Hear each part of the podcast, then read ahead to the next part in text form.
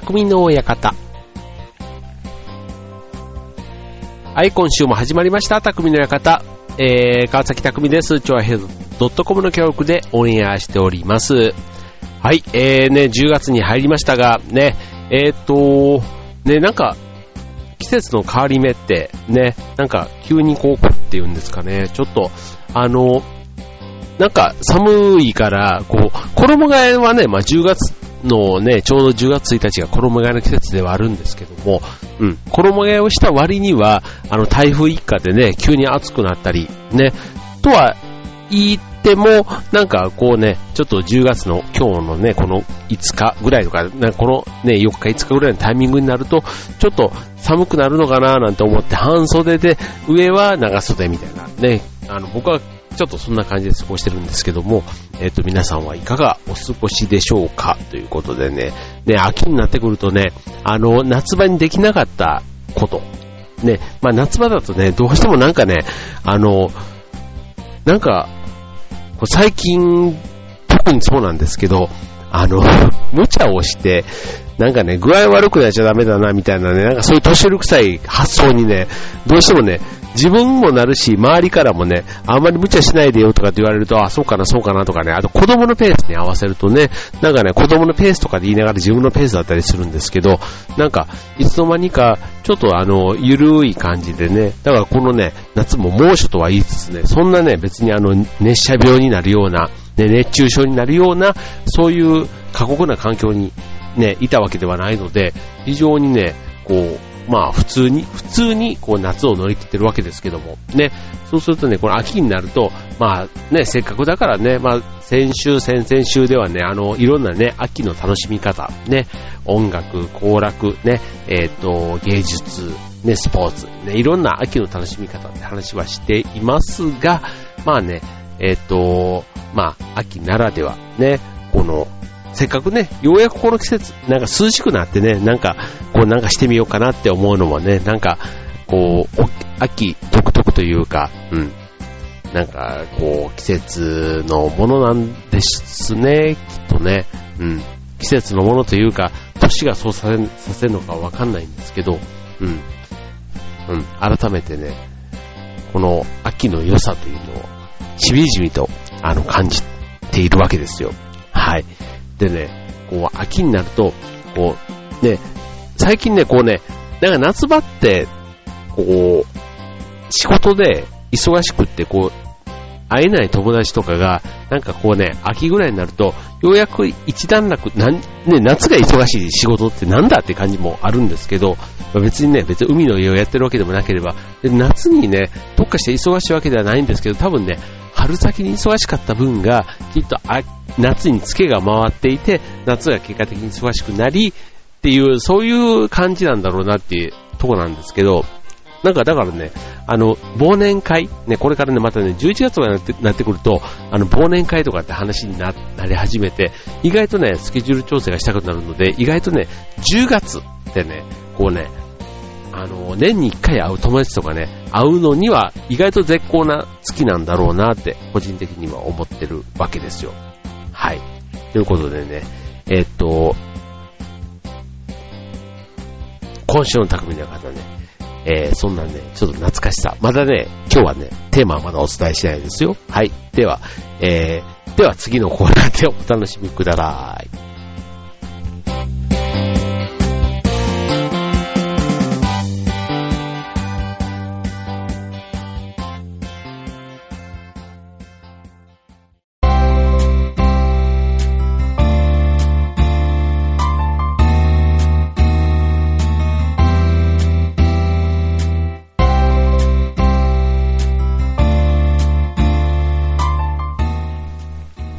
はい、今週の匠の館ということでね、まあ秋もね、いよいよね、これから深まっていくかというところですけどね、えっ、ー、と、この間ね、あの、群馬の話したじゃないですか。でね、やっぱり群馬の話、別にね、群馬県民が、この、ね、リスナーの中に多いとは思わないんですけども、それなりにね、なんか群馬のことをね、やっぱ詳しい方がいたりして、で、そのね、あの、まあ、特に草津に行ったから草津の話ばっかりしていましたけども、ね、草津ここがいいよ、あそこがいいよ、なんかやっぱりね、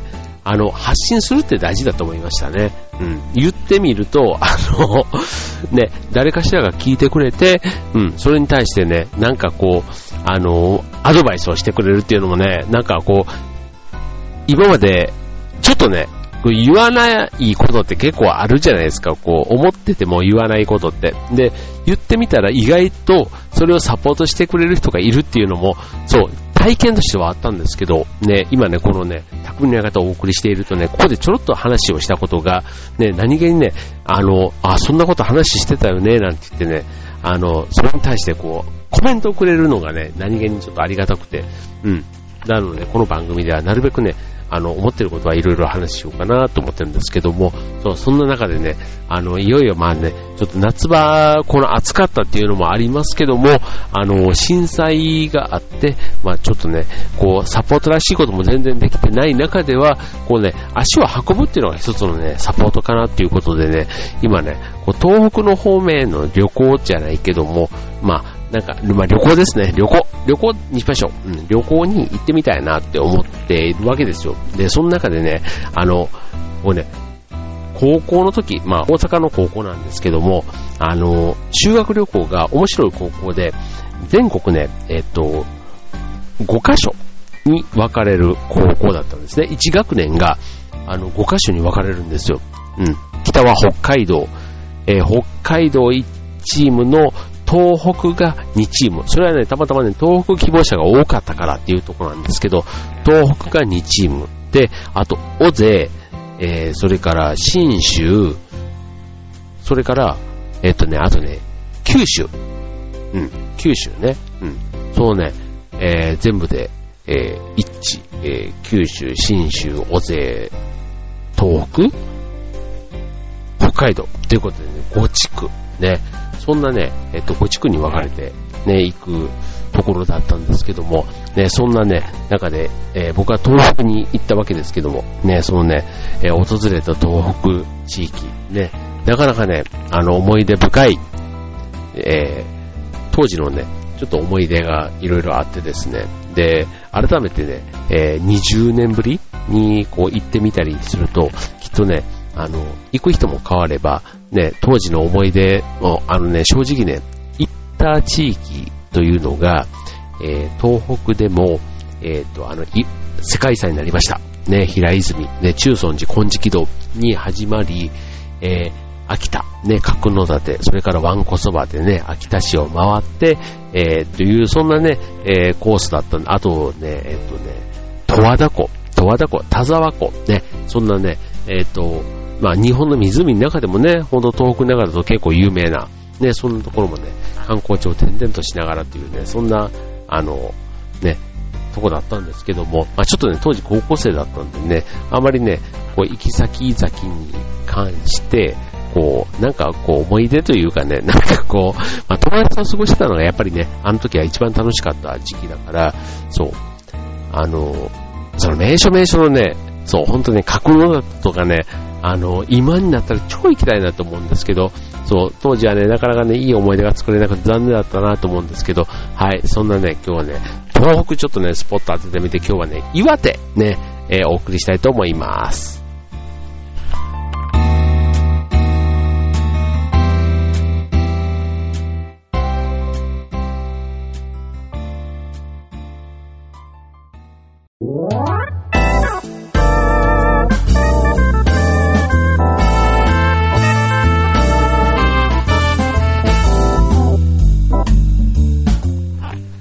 はい、ということで、今週の匠の館、岩手ということでね、あの、ね、この3番目のコーナーで、3番目というか2番目のコーナーでようやくね、え岩手ということでね、え、岩手県、ね、僕ね、あの、関西出身なんで、あの、それこそ高校の修学旅行で初めて岩手県に行ったわけですよ。で、当時はね、え、東京までね、新幹線で出て、そこからね、東北新幹線が上野からだったので、あの、山手線にそこから乗り換えるんですね、みんなでね。で、それで、こう、山手線乗り換えると、神田、えー、なんだっけ、秋葉原、えー、御徒町、上野っていうね、そんな順番じゃないですか。で、やっぱりね、関西に住んでると、その関東の街並み、街というかね、街って結構ね、テレビでもよく聞くんですよね。やっぱり上野なんてね、当然あの、歌にも出てきたりする、ね、歌に出てくる街ってやっぱりすごいなって思うんですけど、で、神田は神田でね、神田川とかってね、もうそういう、あの、別にその大ヒットっていうか、その、ななんていうの、あの、こう、イエーイっていう、そのノリノリのやつではないですけど、やっぱりね、こう、日本のね、こう、あの、日本人の心に染みるって言ったらなんですけど、そういうね、えー、歌詞、楽曲のタイトルになってるね、神田川の神田。だったり、あとはね、秋葉原、ね、電気街で言ったら、ね、関西にも日本橋っていうね、大きな電気街がありますけども、ね、その中でもね、まあ、ね、全国に名を轟かせるというのはやっぱり秋葉原っていうね、そんなところもね、こう、山手線に乗れば、まず山手線っていうのもね、あれもやっぱりあの、大阪の言う環状線とやっぱり違うね。なんか、貫禄風格っていうのかな。なんかね、当時はすごいね、山手線に乗って、そのね、知った駅がこう点々と行く。ね、御徒町も、ね、そこがあの、御徒町ってまたね、あれを、あの字を御徒町って呼ぶ自体やばくない？御徒町、ね、なんていうの、あの、なん、あの、つれずれ草みたいな、なん、なん、なんの、あの、ね、あの、字を書いて、御徒町って呼ぶわけじゃないですか。ね。だから、そういうのもね、あ、これがそうなんだとかね。で、改めてそこの下に、しかもアメ横が広がってるわけじゃないですか。ね、あの、あのアメ横ですよ。ね。アメ横とかね、なんかそういうのをね、すごくこう、風景というか、うん、一番ね、なんか行ったことのない土地に、こう、興味関心、夢、なんか希望みたいなのが広がってた時期だなって思いますよね。うん、だから別にあの、ね、日本の中でもね、こう、あの、地域によってね、発見があったりするように、あの、海外に行けばね、それはそれですごくね、いろんな気づ気づきというか発見があった、そんな時期だったんですけども、うん、改めてね、まああの、そういうきっかけで、まあ山手線に乗り、ね、上野からね、東北に行っその修学旅行に行ったわけですけども、ね、なんか、あの、当時はね、やっぱり関西にいて、こう、東北に行く機会って、ほんとね、遠いんですよ。めちゃめちゃ遠い感覚なんですね。なんか、今、ね、千葉に住んでると、こう、岡山、広島ってやっぱり遠い感覚があって、なかなか行く機会がないんですけど、今になればね、もっと行っとけばよかったなってすごくね、思ったりするんですけど、その時はね、なかなかちょっとね、あのー、本当だらしない生活を送って いたこともありまして、あの、なかなかね、実現がしなかったわけですけども、はい、なんか、こうね、えっ、と、行ってみたね、その岩手県がね、なんかね、こう、大人になってから、もう一回こう行ってみたいなっていうふうに思うわけですね。はい。なんでさっきね、ちょっとご紹介した平泉もそうなんですけども、あの、たくさんね、岩手県全体で言えば、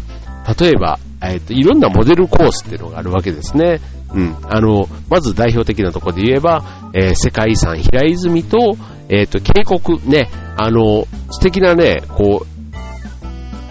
せせらぎじゃないですけども、うん、そういうところもたくさん岩手県の中にはあるんですね。うん、だから、その平泉とプラスそういうところを巡ったりだとか、あと、宮沢賢治、ね、有名ですよね。宮沢賢治、ね、遠の物語ということで、えー、岩手県出身のね、そういう、あの、歴史、ね、文学と歴史みたいなところをね、と、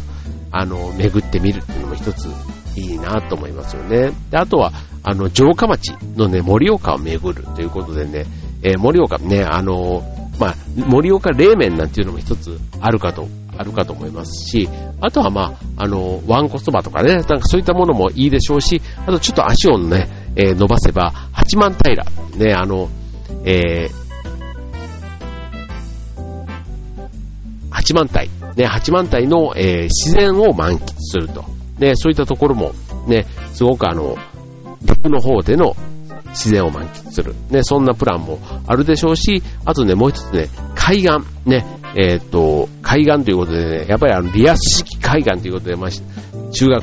生の時にね、尺で習うあの、リアス式海岸がやっぱりね、岩手県はね、それがすごくたくさんあるわけですよ。それがね、海岸美ということでね、海岸ね、海岸あの、ビーチ。ビーチの美しさをね、やっぱり作ってる。ね、それが一つ観光また名所になっていたりするわけですので、ね、えー、まあそういうね、えっ、ー、と、海岸を見て、もう一つあのね、鍾乳洞もね、実はね、岩手県あるんですね。日本三大鍾乳洞っていうのがね、ちょっと岩手県の方には実はあってですね、えー、流泉堂っていうんですね。うん。あの、流泉堂、なんか聞いたことあるよね。うん、高知県にも流泉堂って前にね、行ったって話をしたかもしれないですけど、はい。で、えー、ね、そんなところをね、まずね、観光目的でね、行ってみるのもいいかなと思いますよね。はい。で、あとね、えー、まあ、ぜひね、行ったついでにじゃないですけども、復興支援ということではね、いろんなね、あの、当時、ちょっと被災、あの、津波の影響でね、いろんな被災した、ね、えー、厳しい状況もあったわけですけども、ね、例えば、宮古浄土ヶ島遊覧船、ね、あとはそういう遊覧船、ね、いくつかあったりだとか、あと三陸鉄道っていう、ね、そういったあの、あの、海岸沿いに走っているあの、鉄道があるわけですけども、うん、それをね、使った研修ということで、復旧作業の正確な現地情報をお届けするために、団体の現地視察をリポートする被災地フロントフロントライン研修を今受付をしているということで、うん、あの、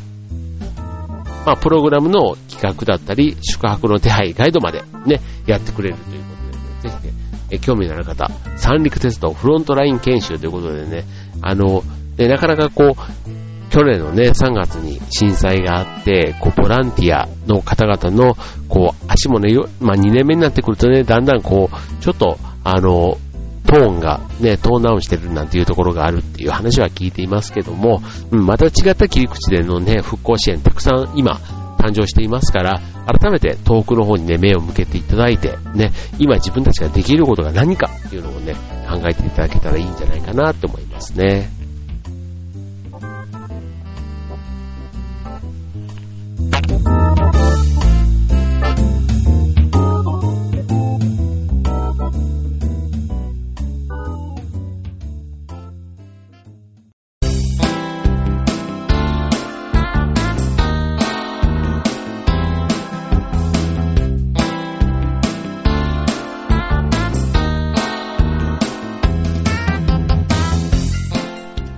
はい。というわけで今週の匠の方は岩手ということでね、えっとね、えまあ、旅行とね、言いつつもなかなか難しい方はね、あの、東京駅とかあの界隈だと、えっと、岩手県の、あの、山直といいますか、えっと、ね、えっと、アンテナショップ、ね、あったりしますよね。ね、なんかそういうところでね、ちょっとあの、東北の、ね、その地域の岩手のね、えー、味が味わえるものをちょっと買ってみるとかね、なんかそういうのってすごくね、発見がある、多い気がするんですよね。うん。全然ね、ほんとね、ちょっとした別にお金がかかるわけではないので、うん。なんか普段のおかずのちょい一品みたいな感じでね、あるだけでも、なんか家族での会話も花が咲くし、うん。それがもし美味しかったらね、さらにそれが話題も広がるし、ね、さらにそれ購買につながれば、ね、東北の支援にもなるんじゃないかなって思うわけですけども、はい。ね、なんかあの、こう、最近足を運んでないところ、うん。なんか海外じゃなくても、あの、国内が、ね、意外とこう知らないところでたくさんあるんじゃないかって思い始めたのもね、ここ最近だったりするので、ね、ぜひ皆さんのね、今知ってる中で、こう、ね、えー、ご両親や、例えば、えー、ね、ご家族というか、あの、親族の皆さんとか、うん、あとはまあ、お子さんとか、いらっしゃる方だったらお子さんも含めて、ね、今皆さんが感じているその感性を、ぜひこう、活かしていただきたいと言いますか、ね、あの、うん、ほんと、行き先のね、テーマ、ね、行ってよかったっていうよりは、行っった内容を、その行ったメンバーで共有して、それで初めてね、その土地の良さとかね、あの、他のチームが感じていない良さをね、もしかしたらその中で感じたりすることがあるんだろうなって思いますので、はい、えー、皆さんもね、なんかそんな、ちょっと、あの、この秋ね、えー、スポーツの秋、レジャー、ね、いろんな秋、ね、似合う季節ですけども、ね、皆さんの、ね、ぜひやってみたいこと、この秋に実現してみてください。